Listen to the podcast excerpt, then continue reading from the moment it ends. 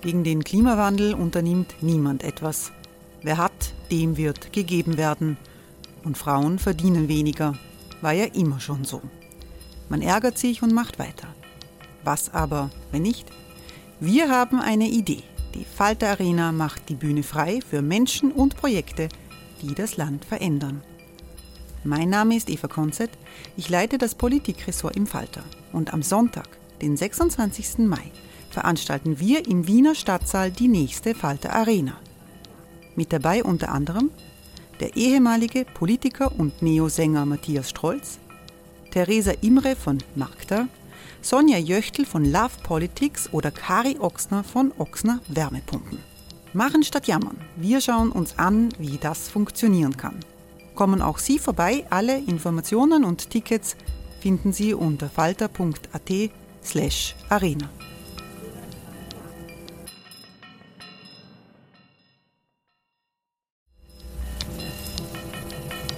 Falter-Podcasts werden durch Werbung unterstützt. Das hilft bei der Finanzierung unseres journalistischen Angebots.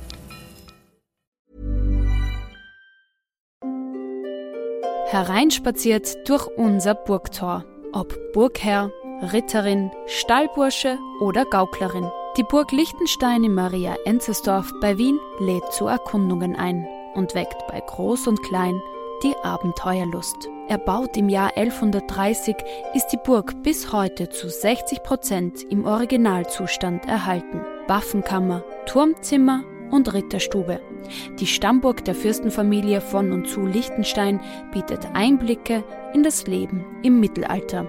Besuchen Sie uns jetzt in der Erlebniswelt Burg Liechtenstein. Jeden Sonntag mit eigener Kinderführung. www.burgliechtenstein.eu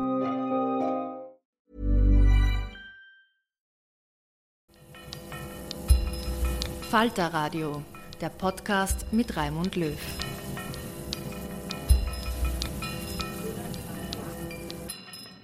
Sehr herzlich willkommen im Falter Radio. In dieser Sendung hören Sie ein Stück Weltliteratur des 20. Jahrhunderts. Virginia Woolf hat mit ihrem Essay A Room of One's Own ein Zimmer für sich alleine bahnbrechendes für weibliches Selbstbewusstsein geleistet. Die englische Schriftstellerin verfasste den Text auf der Grundlage von zwei Vorträgen, die sie 1928 vor dem Women's College an der Universität Cambridge gehalten hat.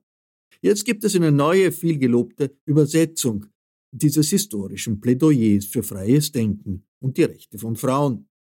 Hören Sie hinein ins Theaterfestival Europa in Szene in Wiener Neustadt.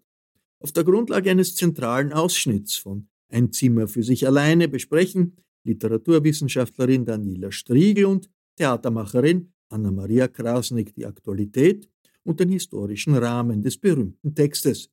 Zuerst die Schauspielerin Judith Richter mit einer zentralen Passage des berühmten Textes.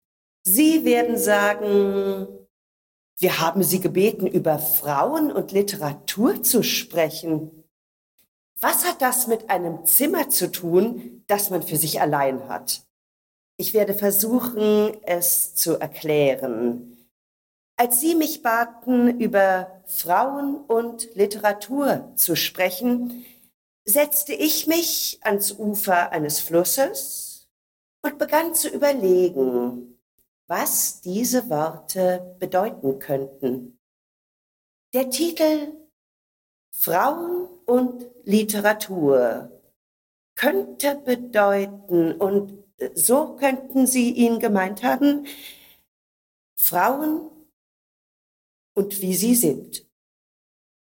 Oder er könnte bedeuten, Frauen und die Literatur, die sie schreiben.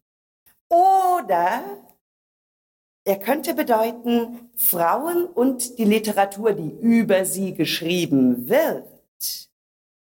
Oder er könnte bedeuten, dass alle drei irgendwie unauflösbar miteinander vermischt sind und dass Sie von mir erwarten, sie in diesem Licht zu betrachten. Als ich aber in letztgenannter Weise über das Thema nachzudenken begann, weil sie mir die interessanteste zu sein schien, begriff ich schnell, dass sie einen schwerwiegenden Nachteil hatte, ich wäre nie in der Lage, zu einem Schluss zu kommen. Ich wäre nie in der Lage, die aus meiner Sicht wichtigste Aufgabe einer Rednerin zu erfüllen, ihnen ein Körnchen reiner Wahrheit zu überreichen, das sie zwischen die Seiten ihrer Notizbücher stecken können. Ich kann ihnen nur eine Meinung zu einer Nebensache anbieten. Eine Frau braucht Geld und ein eigenes Zimmer, um schreiben zu können. Und das lässt, wie Sie sehen werden, das große Problem der wahren Natur der Frau und der wahren Natur der Literatur ungelöst. Ich habe mich vor der Aufgabe, in diesen beiden Fragen zu einem Schluss zu kommen, gedrückt. Frauen und Literatur bleiben, was mich betrifft, ungelöste Probleme. Aber um das ein wenig auszugleichen, werde ich tun, was ich kann, um Ihnen zu zeigen, wie ich zu dieser Meinung über das Zimmer und das Geld kam.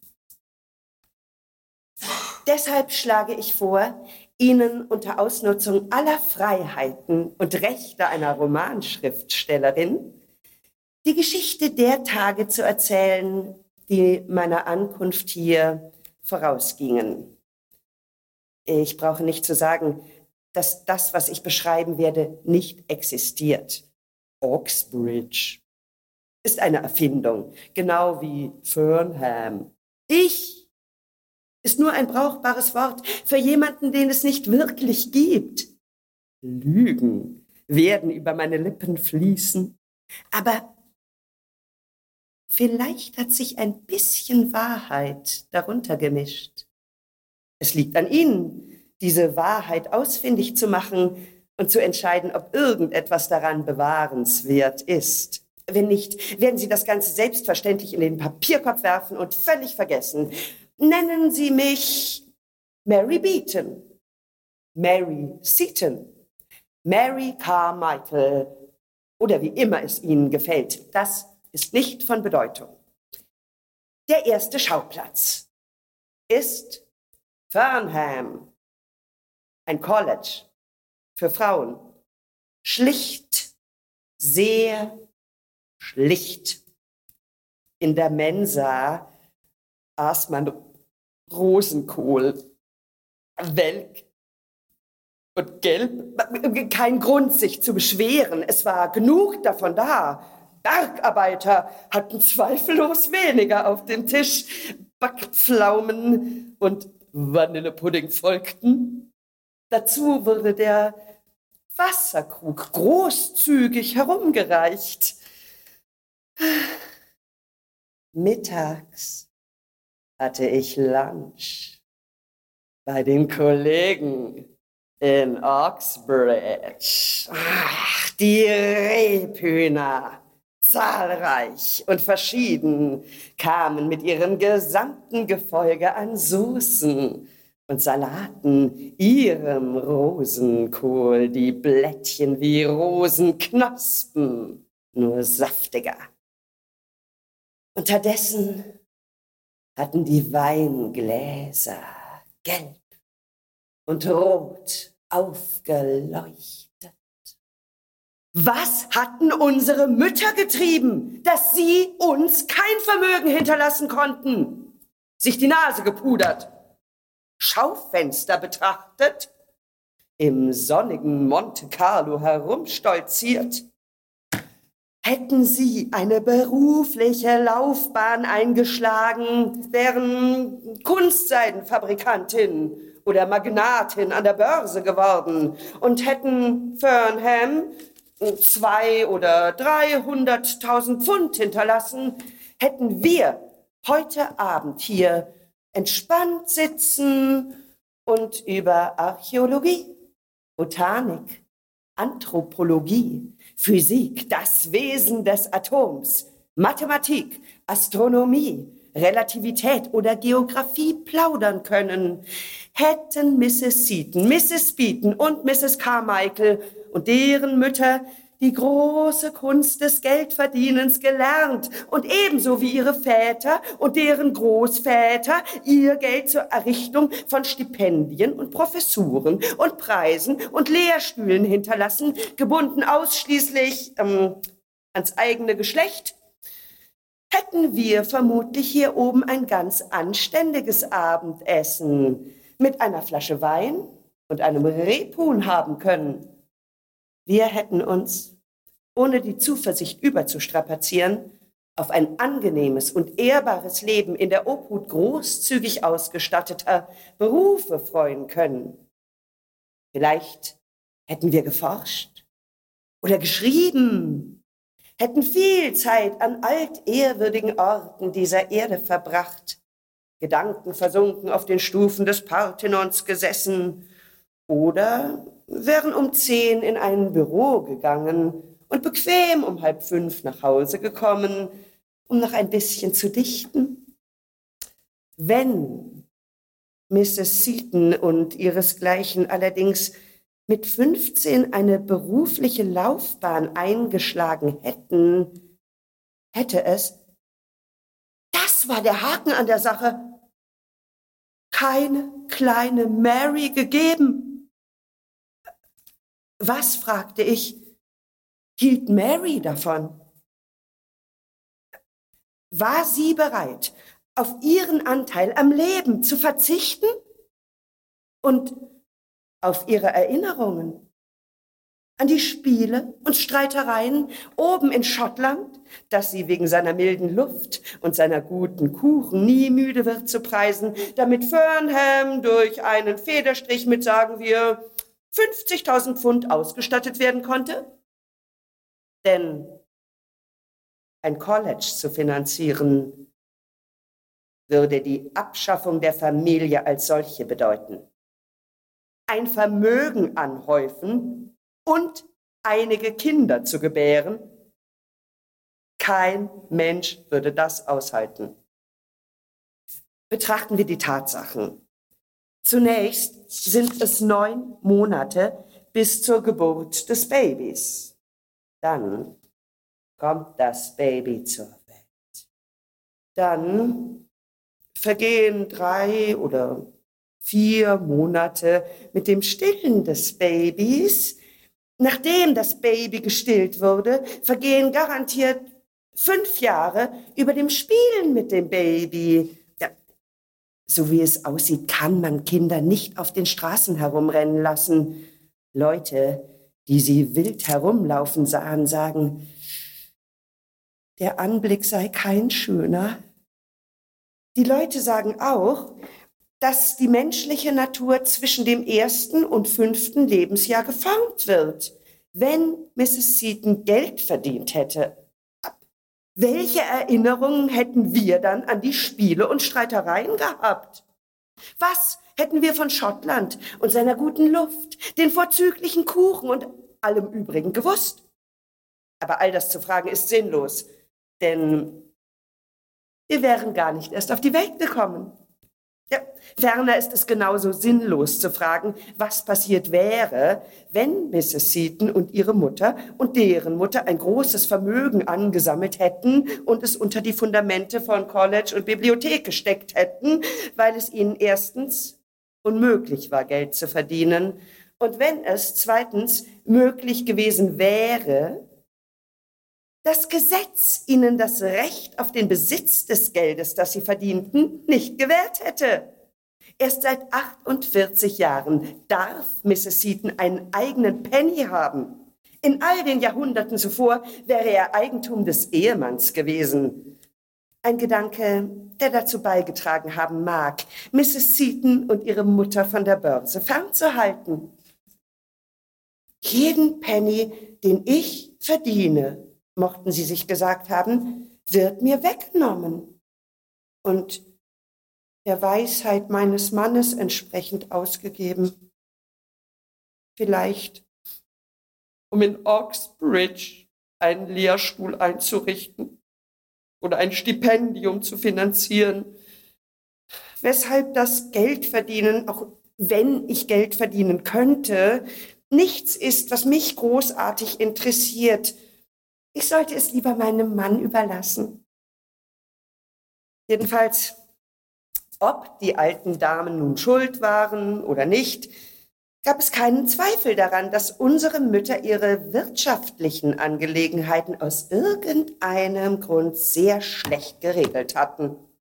Kein Penny konnte für Annehmlichkeiten zurückgelegt werden, für Rebhühner und Wein, Bücher, Zigaretten, Bibliotheken und Muße.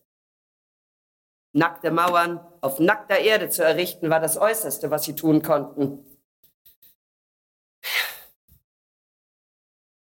Ich dachte darüber nach, woran es lag, dass Mrs. Seaton uns kein Geld hinterlassen konnte.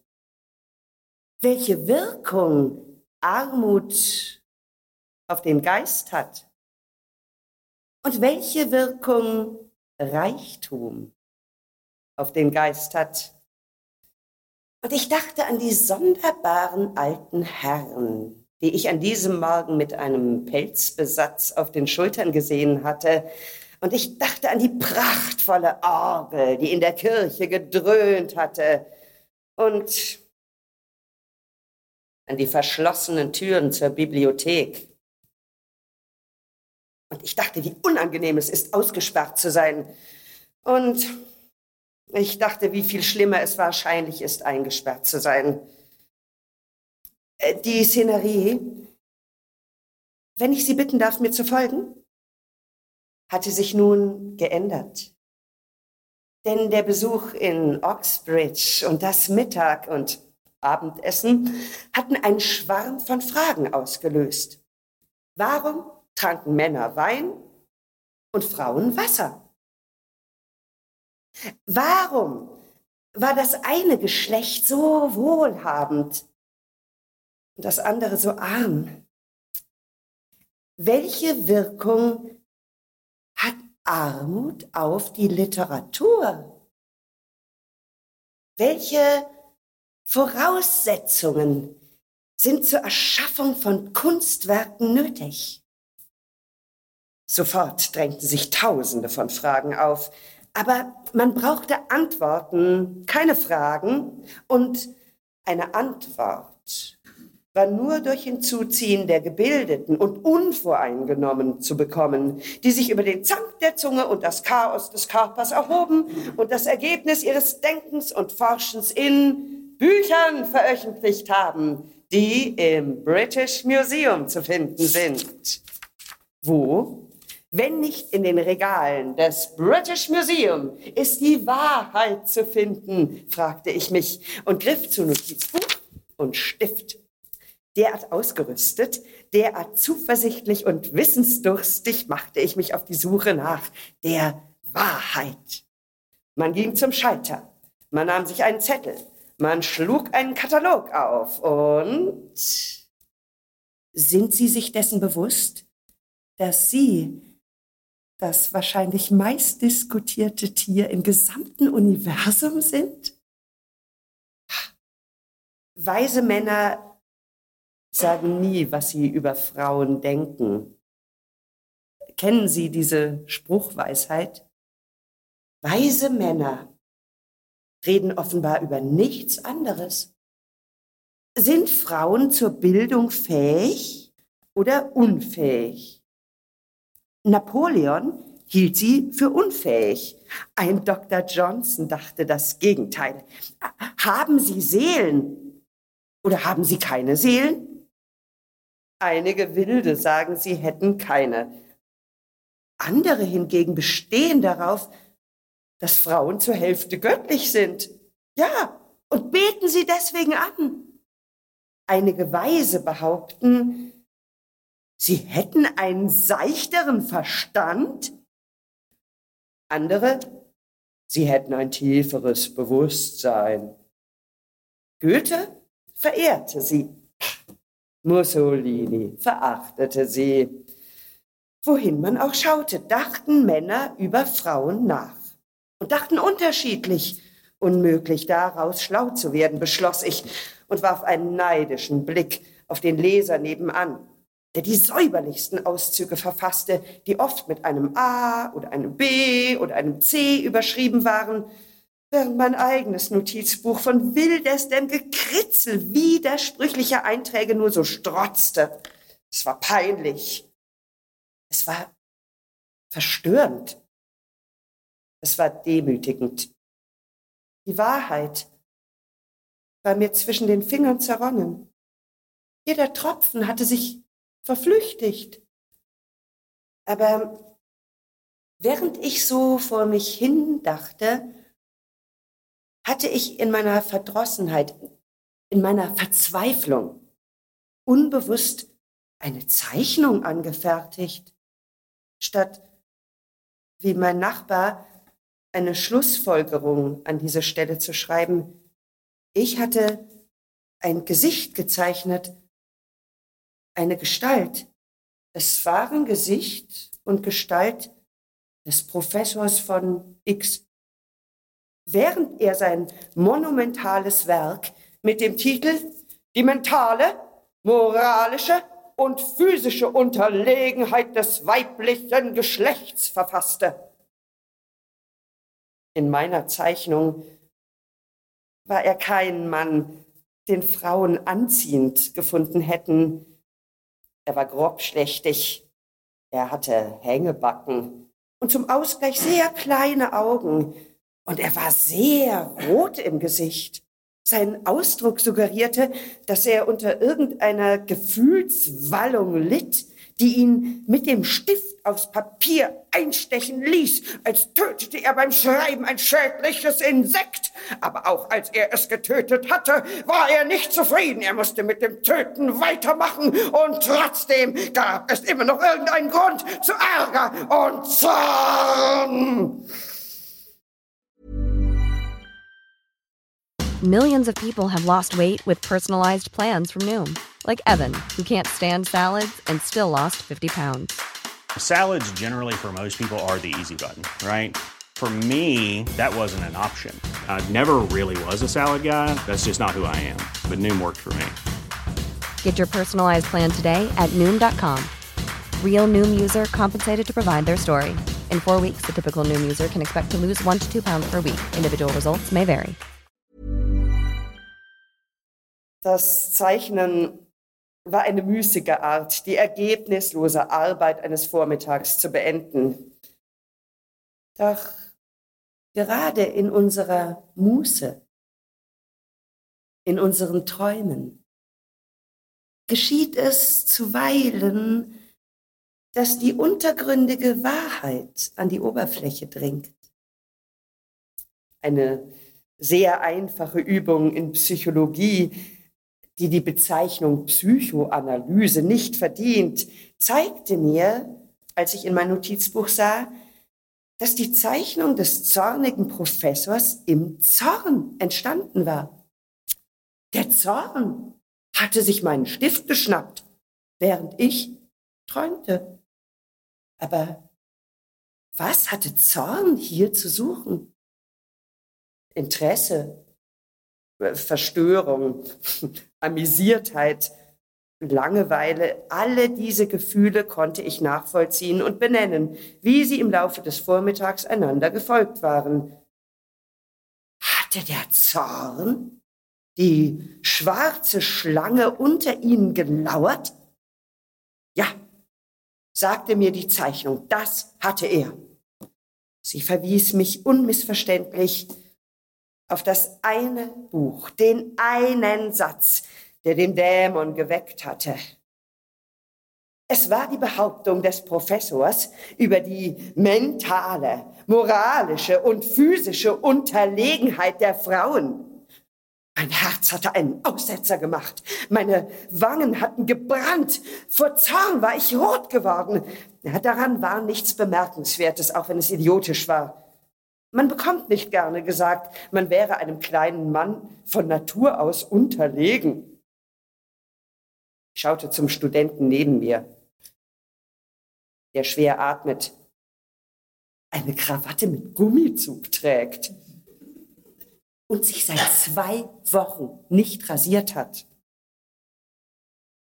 Man hat gewisse alberne Eitelkeiten. Das liegt nur in der Natur der Menschen, dachte ich. Und begann Wagenräder und Kreise über das zornige Gesicht des Professors zu malen, bis er aussah wie ein brennender Busch oder ein flammender Komet. Jedenfalls wie eine Erscheinung ohne Ähnlichkeit zum Menschen oder seine signifikanten Merkmale. Der Professor war nun nichts weiter als ein Reisigbündel, das auf dem Hügel von Hempstead hieß brannte. So war mein eigener Zorn also bald erklärt und überwunden. Aber die Neugier blieb. Wie ließ sich der Zorn des Professors erklären? Warum waren die Professoren zornig? Denn wenn es darum ging zu analysieren, welchen Eindruck diese Bücher hinterlassen hatten, war eine Komponente immer die Hitze. Diese Hitze nahm viele Formen an. Sie zeigte sich als Satire, als Empfindung, als Neugier, als Missbilligung, aber es gab noch eine andere Komponente, die oft vorhanden war und nicht augenblicklich identifiziert werden konnte. Ich nannte sie Zorn, aber es war ein Zorn, der abgetaucht war und sich mit allen möglichen anderen Gefühlen vermischt hatte.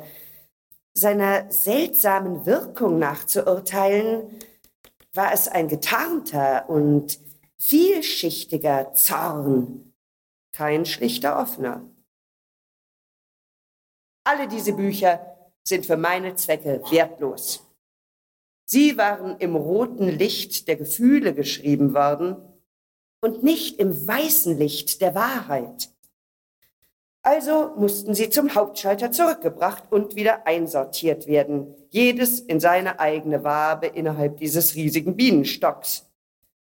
Das Einzige, was mir die Arbeit dieses Vormittags eingebracht hatte, war die Tatsache dieses Zorns.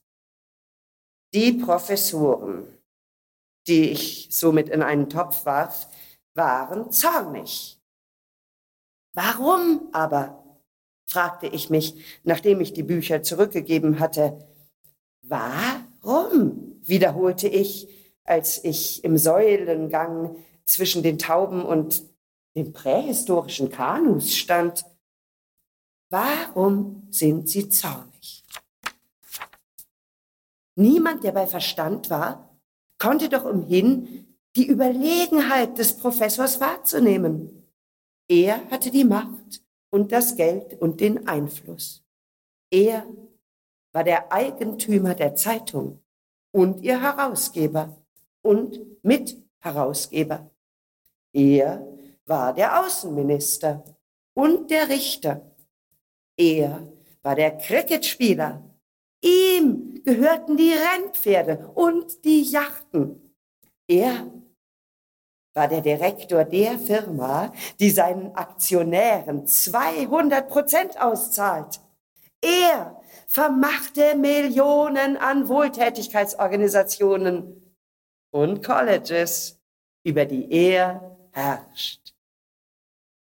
Mit Ausnahme des Nebels schien er alles zu kontrollieren. Und doch war er zornig. Warum? Wenn der Professor etwas zu nachdrücklich auf der Unterlegenheit der Frauen bestand, dann ging es ihm möglicherweise nicht um ihre Unterlegenheit, sondern um seine Überlegenheit. Das war es, was er, er hitzköpfig und mit zu viel Emphase beschützte, denn diese Überlegenheit war für ihn ein äußerst kostbares Juwel. Das Leben ist für beide Geschlechter. Und ich schaute sie mir an, wie sie sich ihren Weg über den Bürgersteig bahnten. Beschwerlich, schwierig, ein unablässiger Kampf. Es erfordert gewaltigen Mut und gewaltige Stärke.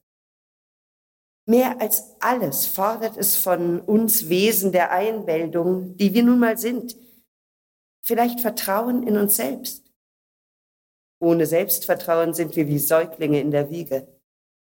Und wie können wir diese unwägbare und doch so unschätzbare Eigenschaft am schnellsten hervorrufen? Indem wir denken, dass andere Menschen uns unterlegen sind. Indem wir das Gefühl haben, irgendeine angeborene Überlegenheit anderen gegenüber zu besitzen. Mag es mit Reichtum oder Rang, einer geraden Nase begründet werden, denn den erbärmlichen Krücken der menschlichen Einbildung sind keine Grenzen gesetzt. Daher die enorme Wichtigkeit für einen Patriarchen, der erobern, der regieren muss, das Gefühl zu haben, eine große Anzahl von Menschen, im Grunde die Hälfte der Menschheit, wäre ihm von Natur aus unterlegen. Wahrscheinlich ist das wirklich eine der Hauptquellen seiner Macht. Frauen haben in all diesen Jahrhunderten als Spiegel gedient, ausgestattet mit der magischen und köstlichen Kraft, die Gestalt des Mannes doppelt so groß wiederzugeben. Ohne diese Kraft wäre die Erde sicher noch Sumpf und Dschungel. Deshalb bestehen Napoleon und Mussolini so empathisch auf der Unterlegenheit der Frauen. Denn wären sie nicht unterlegen, würden sie nicht länger vergrößern. Das erklärt zum Teil, warum Frauen für Männer oft so unverzichtbar sind. Und es erklärt, warum ihre Kritik auf Männer so beunruhigend wirkt und warum es so unmöglich für sie ist, ihnen zu sagen, dieses Buch ist schlecht, dieses Gemälde schwach, oder was auch immer, ohne weitaus mehr Schmerz zu verursachen und weitaus mehr Zorn auszulösen, als ein Mann es täte, der solche Kritik äußerte. Denn wenn sie anfängt, die Wahrheit zu sagen, schrumpft die Gestalt im Spiegel, verringert sich seine Lebenstauglichkeit. Wie soll er weiter Urteile verkünden, Eingeborene zähmen, Gesetze machen, Bücher schreiben, sich in Schale werfen und auf Banketten Reden schwingen, wenn er sich zum Frühstück und zum Abendbrot nicht wenigstens doppelt so groß sehen kann, als er in Wirklichkeit ist? So dachte ich vor mich hin, zerkrümelte mein Brot, rührte im Kaffee und schaute hin und wieder die Menschen auf der Straße an, das Abbild im Spiegel ist von höchster Wichtigkeit, weil es die Lebenskraft auflädt, hm? das Nervensystem stimuliert. Nimm es weg und der Mann könnte sterben. Wie der Drogensüchtige, dem das Kokain entzogen wird.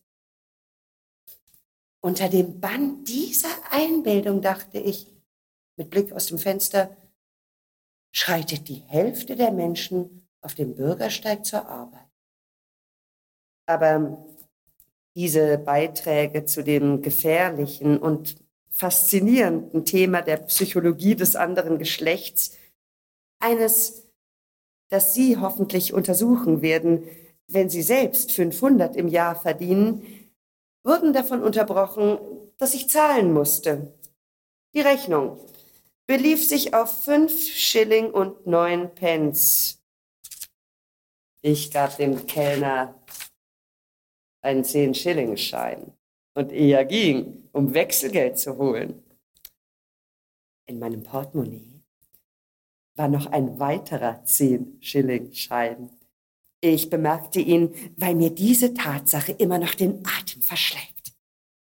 Die Fähigkeit meines Portemonnaies, automatisch zehn Schillingscheine zu produzieren. Ich mache es auf und da sind sie. Die Gesellschaft versorgt mich mit Hühnchen und Kaffee, einem Bett und einem Dach über dem Kopf im Tausch für eine bestimmte Anzahl von Scheinen aus Papier, die meine Tante mir aus keinem anderen Grund hinterlassen hat, als dass wir denselben Namen tragen. Meine Tante Mary Beaton starb, das muss ich Ihnen erzählen, durch einen Sturz vom Pferd, als sie in Bombay ausritt, um Luft zu schöpfen.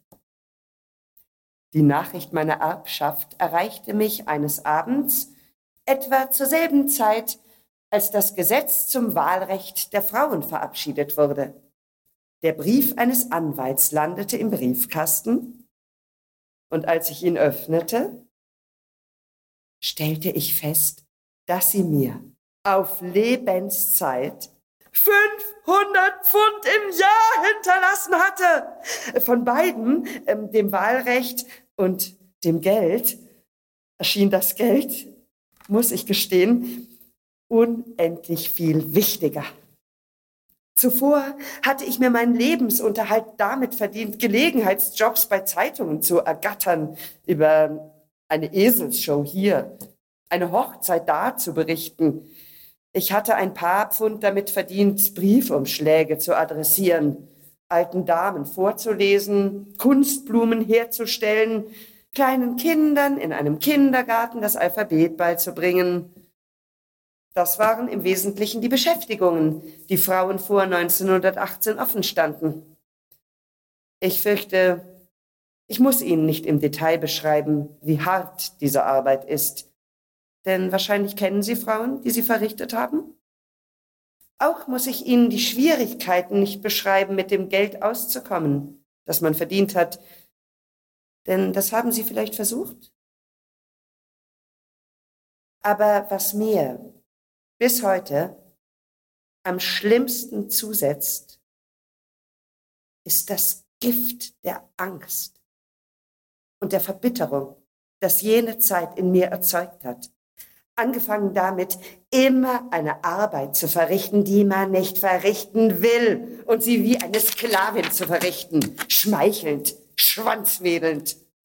Vielleicht nicht immer notwendigerweise, aber es schien notwendig, und um Risiken einzugehen, stand zu viel auf dem Spiel. Und als nächstes der Gedanke, diese eine Begabung, die zu verstecken den Tod bedeutete, eine kleine, aber von großer Bedeutung für die Besitzerin, könnte zugrunde gehen. Und mit ihr mein Ich, meine Seele. All das würde wie Rost, der sich in die Blüte des Frühlings frisst, den Baum in seinem Mark zerstört. Jedenfalls starb, wie gesagt, meine Tante und wann immer ich einen zehn Schilling Schein wechsle, reiben sich Rost und Korrosion ein bisschen ab. Angst und Verbitterung verschwinden.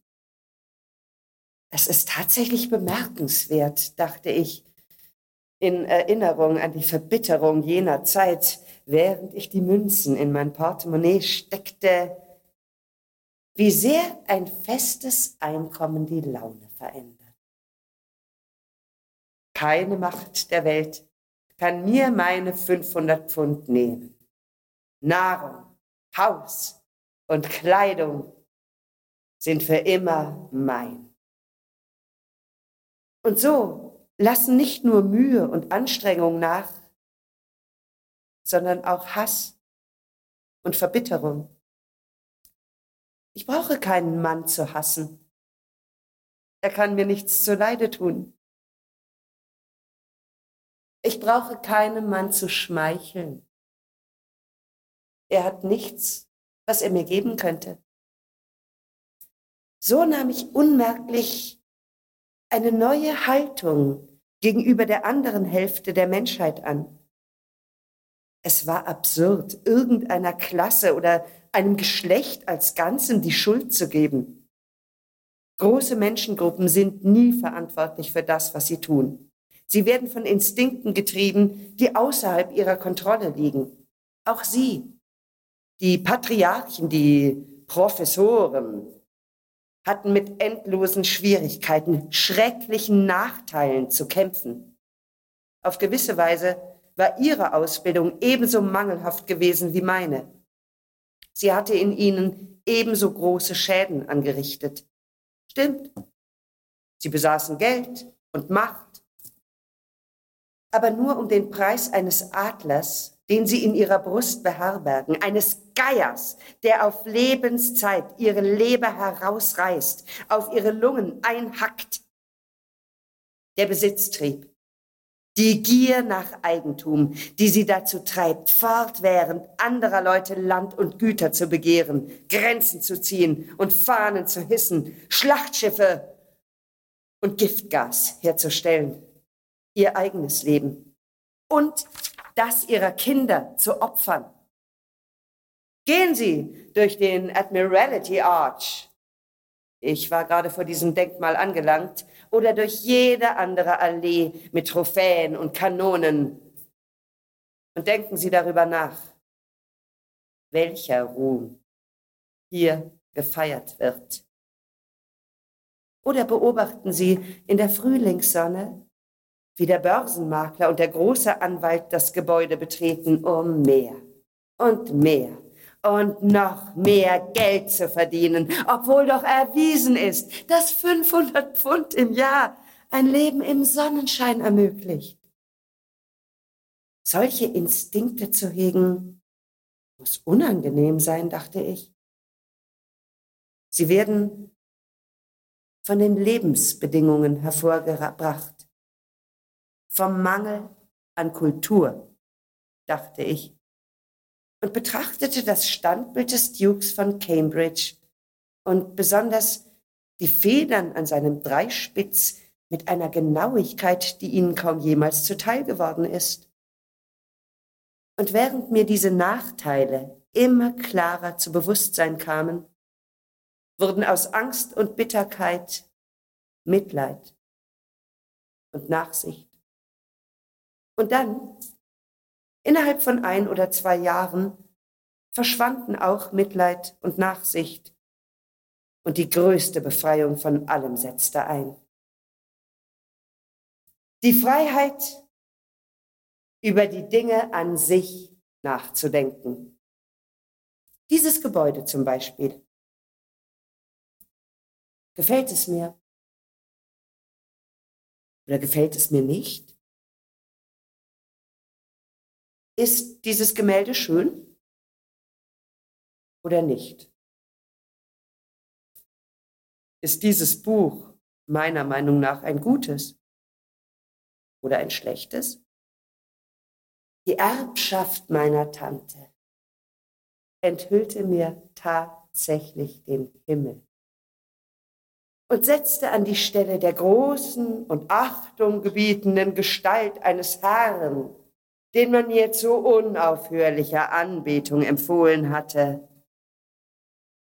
den Anblick dieses offenen Himmels.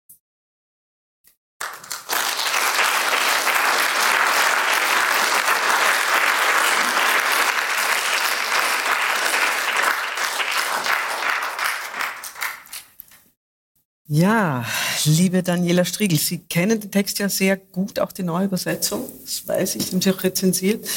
Ähm, jetzt so im Eindruck dieser leibhaftigen Rednerin, wie, wie wirkt der Text auf Sie? Wie, wie, wie, was macht er mit Ihnen? Was, wie, wie, wie schätzen Sie ihn? Wie schätzen Sie ihn ein?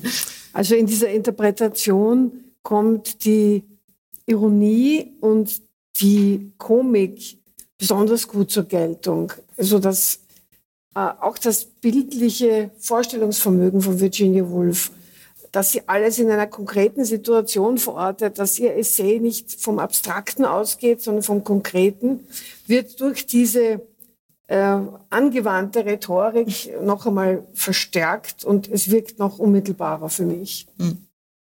Also ich, ich fand auch beim, beim äh, sozusagen beim Arbeiten, also beim Vorbereiten des Textes und, und auch mit, mit der Kollegin, äh, es ist einfach unglaublich, weil sie so sie denkt, also als Theatermensch würde man sagen, sie denkt so wahnsinnig szenisch. Mhm. Ne? Also auch wie sie, der Aberwitz ist ja schon, wie sie an die Aufgabe der Rede herangeht. Also ich nehme sie jetzt mal mit auf meine letzten drei Tage und das macht sie dann tatsächlich. Ähm, das macht sie natürlich sehr reizvoll. Wie, wie, was denken Sie, was ich mich immer gefragt habe, gerade auf, aufgrund des, dieses Humors, der ja wirklich großartig ist und auch spitz. Also das ist ja wirklich, sie hat einen Bleistift in der Hand, ist ja wirklich die, die, die spitze Feder. Ja. Wie, also weiß man da was drüber oder hat man Vermutungen dazu, wie das auf die zeitgenössischen Damen, also diese, diese, diese Damen in, in diesem Farnham gewirkt haben kann, diese, diese, weil es ist ja angriffig nach allen möglichen Seiten. Sie teilt ja wirklich aus. Ja, äh, die Frauenbewegung äh, war ja in England äh, da schon recht äh, weit gediehen. Also das fiel auf fruchtbaren Boden. Und es beginnt ja, es wird einmal angedeutet in dem Ausschnitt, den wir gehört haben, es beginnt ja damit, dass ähm, das Ich, das ja einen anderen Namen hat, das ja nicht Virginia Woolf äh, genannt wird, dass diese Frau ausgeschlossen wird. Also diese Erfahrung haben ja viele Frauen gemacht Sie, sie will ganz einfach einen Rasen überqueren. Und der Pedell rennt entgegen und ist ganz außer sich und empört, weil sie darf nur auf dem Kiesweg gehen. Ra die Rasen dürfen nur von Fellows, also natürlich von Herren betreten werden. Und dann später, was eigentlich noch schlimmer ist, wird sie aus der Bibliothek ausgeschlossen.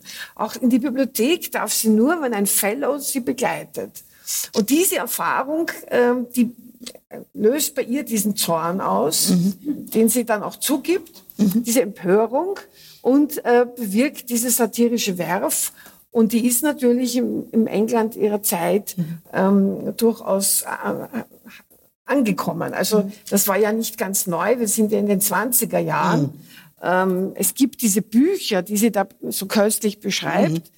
Ähm, und, und diese Erkenntnis, dass die Frau das am, am besten untersuchte Tier der Zeit ist, das gibt's ja schon in den 60er Jahren des 19. Jahrhunderts im deutschsprachigen Raum. Marie von Ebner-Eschenbach mhm. hat sich darüber genauso mokiert, hat einem Freiherrn von Dumont einen aufgebrachten Brief geschrieben. Es gab damals lauter solche Werke, zum Beispiel die Naturgeschichte des Weibes, ähm, wo wirklich das, die Frau als Tier als seltsames Wesen, das man erst erforschen muss und das über ganz andere Defizite und äh, Fähigkeiten verfügt, als der Mann äh, geschrieben wurden.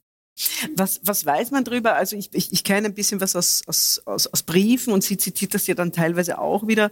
Ähm, wie hat sie denn, also das können wir gleich nochmal noch, noch, noch, noch genauer beleuchten, aber rein stilistisch ist es ja so, Sparkling, dass es einem ja als zeitgenössischer, also Virginia Woolf, zeitgenössischer Mann, einigermaßen schwer gefallen sein muss, die, die Unterlegenheit des Weibes zu diagnostizieren, einfach nur, wenn sie im Raum war weil das, das blaste dann ja weg, also diese, diese Brillanz. Ja. Äh, weiß man was drüber, wie die, wie die Herren auf, auf sie reagiert haben? Also ja, gerade auf die politische oder äh, gesellschaftspolitische Eine Mischung aus, aus natürlich aus Bewunderung und Einschüchterung. Also sie war natürlich in diesem Bloomsbury Kreis war sie äh, eine, eine äh, Berühmtheit.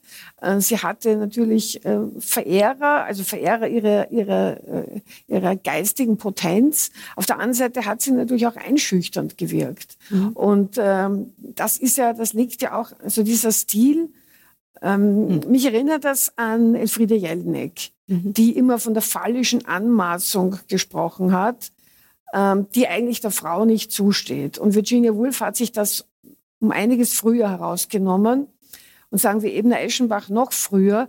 Und der Witz besteht einfach darin, sich lustig zu machen. Es mhm. gibt ja nichts Schlimmeres. Mhm. Sie beschreibt ja hier das hm. Patriarchat in Nutze. Es ist so eine Art Steckbrief des Patriarchats, nicht? Mhm. Also der Professor verkörpert den Patriarchen, dem alles gehört. Hm. Und er trotzdem nicht in sich ruht, weil er natürlich merkt, in den 20er Jahren des 20. Jahrhunderts, das ist bedroht. Mhm. Die Position wird von allen Seiten schon in Frage gestellt. Und äh, man kann das natürlich ganz ernst angehen. Man kann direkt sagen, das ist ungerecht, ähm, das ist ähm, durch nichts in der Natur gerechtfertigt. Aber viel wirksamer ist es natürlich, sich lustig zu machen und diese aufgeblasene Figur als solche darzustellen und mit der spitzen Feder, mit dem spitzen Bleistift in diese Aufgeblasenheit hineinzustechen. Mhm. Dagegen kann man nichts machen. Gegen Lächerlichkeit ähm, kann man nicht mehr argumentieren. Mhm. Und das haben natürlich ähm, die, die etwas zu verlieren hatten, sehr wohl gemerkt.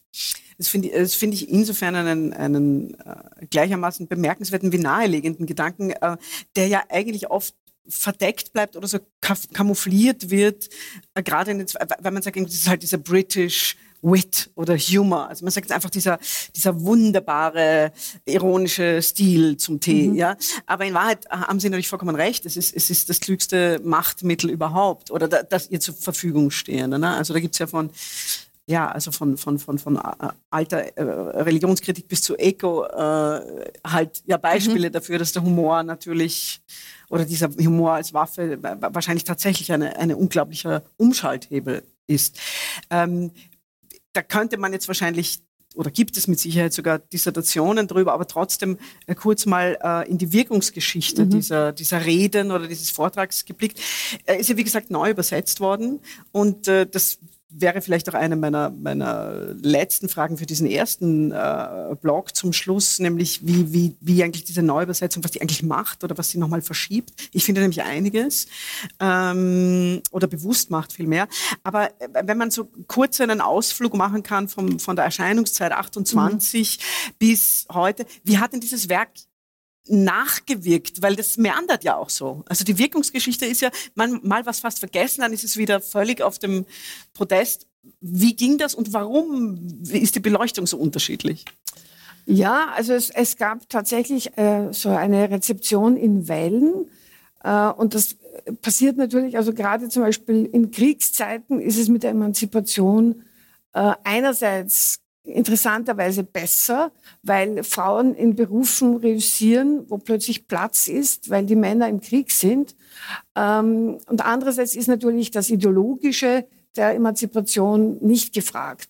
Aber wenn dann der Krieg aus ist, und ich denke jetzt an die 50er Jahre auch bei uns in Österreich, wenn der Krieg aus ist, kommen die Männer in diese Berufe zurück und dann gibt es eigentlich immer einen Backlash. Und da hat man Virginia Woolf auch wiedererkannt, wiederentdeckt. Zum Beispiel auch mal in Haushofer hat mhm. sie wiederentdeckt. Und diese Idee vom Zimmer äh, für mhm. sich allein, für eine Schriftstellerin, ist natürlich wahnsinnig wichtig. Also hier gibt's man könnte sagen, es ist ein antiromantisches Konzept. Mhm. Einerseits ähm, wird von Geld gesprochen, nicht von Kunst, mhm. sondern von mhm. Geld als, der, als dem notwendigen äh, Fundament für geistige Tätigkeit und nicht die Romantik. Das ist ja auch nur um in eine Klammer zu gehen, dass das Bemerkenswerte an diesem äh, Subito-Einstieg in die Rede, ja. dass sie dann eigentlich sofort sagt, also nur, dass sie es gleich wissen, ich sage Ihnen jetzt nicht, was Sie hören wollen. Also Sie ja. erwarten irgendwie eine poetische Rede über Autorinnen, keine Ahnung, was das sein soll. Wir brauchen ja. Geld und ein Zimmer. Das und sie, äh, es ist ja nicht so, sie zitiert ja dann einige Autorinnen, aber das ist das Wesentliche. Die 500 Pfund, ich glaube, äh, ja, den Namen der Übersetzerin möchte ich doch nennen, Antje ja. Ravik-Strubel, mhm. die den deutschen Buchpreis für ihr Buch Die blaue, also blaue Frau bekommen hat. Mhm. Also selbst eine wichtige Autorin. Mhm. Äh, und äh, das Zweite ist eben dieses Zimmer. Mhm. Ähm, sie, sie nennt zum Beispiel Jane Austen, die wir ja alle kennen, auch, äh, entweder weil wir es selbst gelesen haben oder auch die Verfilmungen. Und sie sagt, Jane Austen hat all ihre Werke im gemeinsamen Wohnzimmer äh, der Familie schreiben müssen. Mhm. Und eigentlich äh, ist das, ist das kaum vorstellbar. Und man braucht in Wirklichkeit ein eigenes Zimmer und gewisse Gattungen kann man eigentlich nur mit einem eigenen Zimmer schreiben. Sie sagt Lyrik und Drama. Da muss man sich interessanterweise mehr konzentrieren als bei einem Roman. Mhm. Interessante äh, Vorstellungen. Mhm. Also, äh, also das, das, darauf geht sie eben auch ein, dass es nicht egal ist, was man da schreibt, wenn, wenn man gleichzeitig, ja, und dass sie sich geniert hat. Jane Austen hätte nicht wollen, dass man sieht, dass sie schreibt. Sie hat heimlich halt unter so einer Unterlage sowas geschrieben und hat halt äh, und teilweise auch unter dem Stickrahmen, was ich Handarbeiten vorzutäuschen. Finde, ja. Genau. Mhm. Also und da hat sich natürlich ähm, doch einiges geändert schon in den 20er Jahren und äh, also Antje Ravik-Strobel hat diesen Text, glaube ich, mit einem großen Gespür für die Syntax und für diese mhm für diese Verschachtelung und für den Aufbau von Pointen übersetzt. Also das, das ist, glaube ich, sehr wichtig, dass sie es wirklich auch als Rhetorik ernst genommen hat. Sie hat nichts abgeschliffen, sondern sie hat das herausgearbeitet. Mhm. Und ich glaube, das funktioniert deswegen so gut. Ja, ich denke auch. Also sie ist so, äh, es ist, ich finde gerade in der Neuübersetzung ist dieses, äh, wenn auch freundliche Klischee der Britishness als etwas, was halt einfach Stil oder Attitude ist, das, ich finde, das hat sie das hat sie entkräftet. Und er hat gesagt, nein, nein, das ist, das ist ein brillantes, äh, eigentlich dramatisches äh, Mittel. Deswegen war, ja. war, war ich auch sehr froh, dass, dass die Autorin uns die äh, also zu, zu, zu fairen Konditionen auch den Text überlassen hat, der ja ganz, ganz frisch ist, wirklich eine ganz frische Übersetzung. Ähm, äh, ich, ich finde ganz wichtig, was, was, was Sie jetzt gerade nochmal rausgearbeitet haben, weil das muss man sich ja mal vor Augen halten. Es ist so, logisch und trotzdem finde ich es so berührend. Und ich kann mir gut vorstellen, dass, äh, dass einige unter Ihnen, obgleich sie vielleicht nicht äh, Schriftstellerinnen sind äh, oder zumindest nicht davon leben, ähm, es ist ja so logisch zu sagen, ich glaube, jeder, der Familie hat, der Kinder hat, der auch in einer WG lebt, ja, und, und ja, weiß, was das heißt, die Tür hinter sich zumachen zu können. Ja? Also, dass das sozusagen die Bedingung ist von überhaupt einer, einem Imaginationsraum.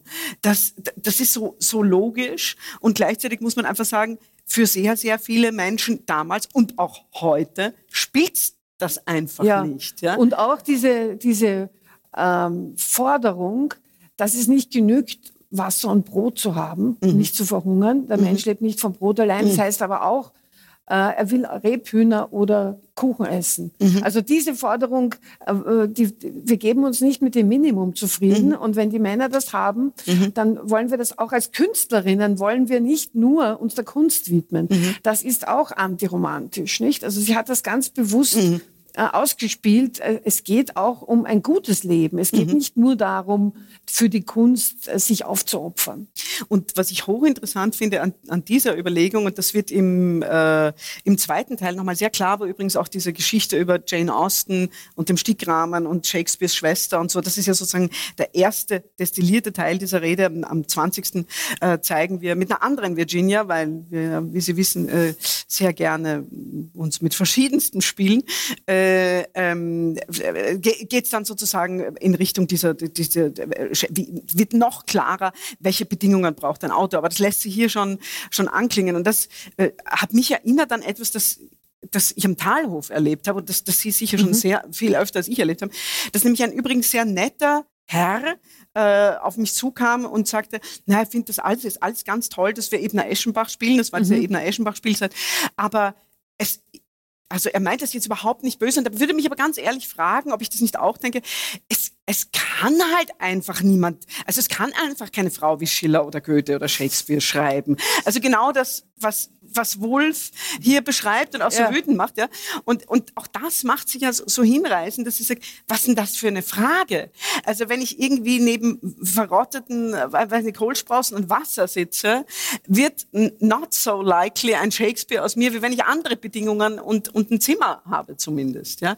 Also dass diese Idee, dass man das so völlig übersehen kann, dass das Genie nicht, nicht, nicht einfach nur als Genie auf die Welt kommt und ja. so ist es dann halt ein Genie, sondern dass es einfach Bedingungen hat. Ja, und dass es Unterstützung braucht und äh, auch Anerkennung und Bewunderung. Und deswegen wird eben aus der Schwester von Shakespeare nichts. Deswegen mhm. ist sie zum Scheitern verurteilt. Da kommen natürlich auch noch die Moralvorstellungen der Zeit. Also einfach, dass eine Frau nicht selbstständig, nicht nur sich selber nicht, also in, in anständigen Berufen eigentlich noch das ganze 19. Jahrhundert hindurch äh, kaum Geld verdienen konnte. Sie hatte auch im 19. Jahrhundert nur die Möglichkeit, äh, Gouvernante zu werden, äh, Erzieherin, ähm, aber äh, sonst gab es sehr wenig Möglichkeiten für bürgerliche Frauen, anständige Berufe auszuüben. Das heißt, das hat sich von Shakespeares Zeit sehr weit in unsere Zeit noch fortgesetzt und insofern war das in den 20er Jahren äh, noch ein sehr äh, revolutionärer Text. Apropos revolutionärer Text, das Interessante ist ja, dass das ist äh, zweifellos und Gott sei Dank äh, einige der Umstände, das sagt sie übrigens aus dem Schluss der Rede, noch während sie spricht, äh, behoben sind. Gottlob. Mhm. Einige, viele. Ja? Äh, und dennoch hat der Text etwas äh, ungemein zeitgenössisches. Ähm, ich meine, klar, wenn man diese, diese, diese, diese, diese immer wieder die Wiederholung der 500 Pfund und, und eben vor allem, was macht Armut mit dem Geist und so und mit den Menschen, denkt man ans bedingungslose Grundeinkommen, völlig egal, wie man jetzt dazu steht, aber darüber spricht sie ganz klar. Ja, ähm, äh, aber es gibt noch andere Dinge, die, die, die uns doch irgendwie so, wo man denkt, hups, warum, warum berührt mich das denn jetzt noch? Eigentlich müsste das historisch sein. Oder wie geht's äh, Ihnen da? Oder was, was, was würden Sie meinen, was eben nicht historisch, sondern tatsächlich aktuell oder tagesaktuell? Es gibt's, gibt's das? Ja, das so diese, diese stillschweigende Verachtung, die nicht mehr, also man, man schämt sich heute äh, dafür, aber es ist ja noch da. Es ist ja nicht so, äh, dass alles, was öffentlich gesagt wird, mit dem übereinstimmt, was man sich denkt. Äh, und das ist, glaube ich, etwas, was dann so äh, durchsickert. Also diese Vorstellung, dass eben kein weiblicher Schiller möglich ist. Ja, das ist ja nicht, das, das ist ja keine Einzelmeinung, sondern das ist ja durchaus, das ist ja durchaus eine verbreitete. Und dann auch ähm, diese Vorstellung von Kreativität, von weiblicher Kreativität. Ich denke nur an diesen abwertenden Begriff der Frauenliteratur. Das ist dann immer so eine Literatur von Hausfrauen für Hausfrauen, ähm, die äh, über Banalitäten verhandelt. Also es gibt einfach sehr viele Klischees, auch in der Literaturwissenschaft, über weibliches Schreiben. Nach wie vor. Nach wie vor, sicher. Ja. Vielleicht eine, eine wirklich die allerletzte Frage für diese äh, Runde. Was ja bemerkenswert ist und was ich so, also was mich so erstaunt hat, auch ein bisschen in, in, in einer Spange zu, zu Orlando, äh, ja nun dieser Figur von Wolf, mit der ich ja in letzter Zeit oder ein anderer Teil von mir sehr viel zu tun hatte und mit der ich äh, unterwegs bin im wahrsten Sinne des Wortes. Ähm, was bemerkenswert ist an diesem Text, das ist fast wie ein, nochmal eine theoretische Erklärung, aber auch am anderen, ist, dass sie obwohl sie in gewisser Weise auch so als Urahn eines, eines intelligenten Feminismus gilt, ja unglaublich fair ist. Also sie ist eigentlich, um es jetzt zeitgenössisch zu sagen, keine Identitätspolitikerin. Sie sagt eigentlich, Entschuldige, also ich, ich verstehe die Jungs ja. Also ich, ich, ich verstehe ja, man kann das ja nicht an ganz, was ist das für eine Idee seinem ganzen Geschlecht? Das fand ich erstaunlich. Ja, deswegen äh, beschreibt sie das ja auch in dem, in dem Redeteil, den wir gehört haben, als Emanzipationsprozess von den eigenen Vorurteilen.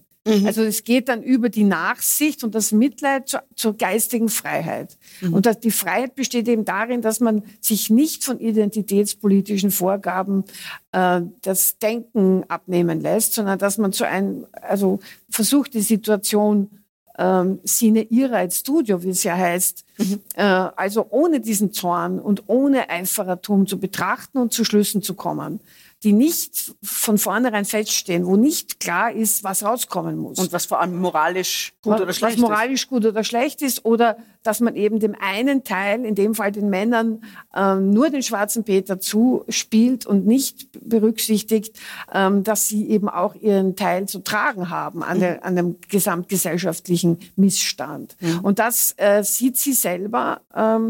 Also, dass der, dass der Zorn, das heißt ja schon bei Brecht, ähm, dass der die Züge verzerrt. Äh, und äh, diese Hässlichkeit äh, möchte sie an sich selber nicht wahrnehmen. Deswegen ähm, diese, dieser Versuch, zu einer gelassenen Betrachtung zu kommen. Ja, das wäre nun etwas tatsächlich zeitgenössisches. Das waren Literaturwissenschaftlerin Daniela Striegel und Theatermacherin Anna-Maria Krasnick bei einem Abend über Virginia Woolf am 15.09.2023 am Theaterfestival Europa in Szene in Wiener Neustadt. Der Obertitel der Reihe lautet Reden. Historische Reden werden dargeboten und analysiert. Die Neuübersetzung von A Room for One's Own kommt von Antje Ravik-Strubel. Bei den Veranstaltern und dem Team von Anna-Maria Krasnick bedanke ich mich sehr herzlich für die Zusammenarbeit. In den nächsten Wochen bieten wir Ihnen weitere Produktionen aus der Sparte Reden. Es wird nochmals um Virginia Woolf, dann auch um Hertha Müller und um Henrik Ibsen gehen. Die nächste Saison des Theaterfestivals, die nächste Saison des Wortwiege-Festivals in Wiener Neustadt startet am 21. Februar 2024 und dauert bis 24. März 2024. Ich verabschiede mich von allen, die uns auf UKW hören. Weltliteratur und ihre Aktualität wird im Falter großgeschrieben. Ich empfehle Ihnen ein Abonnement. Alle Informationen gibt es im Internet unter der Adresse abo.falter.at. Sie erfahren hier auch alles über Geschenksabos und gratis Probeabos. Ursula Winterauer hat die Signation gestaltet. Ich verabschiede mich bis zur nächsten Sendung.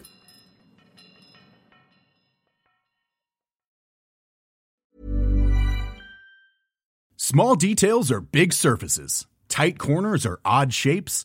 Flat, rounded, textured, or tall. Whatever your next project, there's a spray paint pattern that's just right. Because Rust new Custom Spray 5 in 1 gives you control with five different spray patterns. So you can tackle nooks, crannies, edges, and curves without worrying about drips, runs, uneven coverage, or anything else. Custom Spray 5 in 1. Only from Rust This message comes from BOF sponsor eBay. You'll know real when you get it. It'll say eBay Authenticity Guarantee. And you'll feel it. Maybe it's a head turning handbag, a watch that says it all, jewelry that makes you look like the gem, or sneakers and streetwear so fresh every step feels fly. eBay gets it. So look for the blue check mark next to that thing you love and be confident that every inch, stitch, sole, and logo is checked by experts. With eBay Authenticity Guarantee, you can trust that feeling of real is always in reach. Ensure your next purchase is the real deal. Visit eBay.com for terms.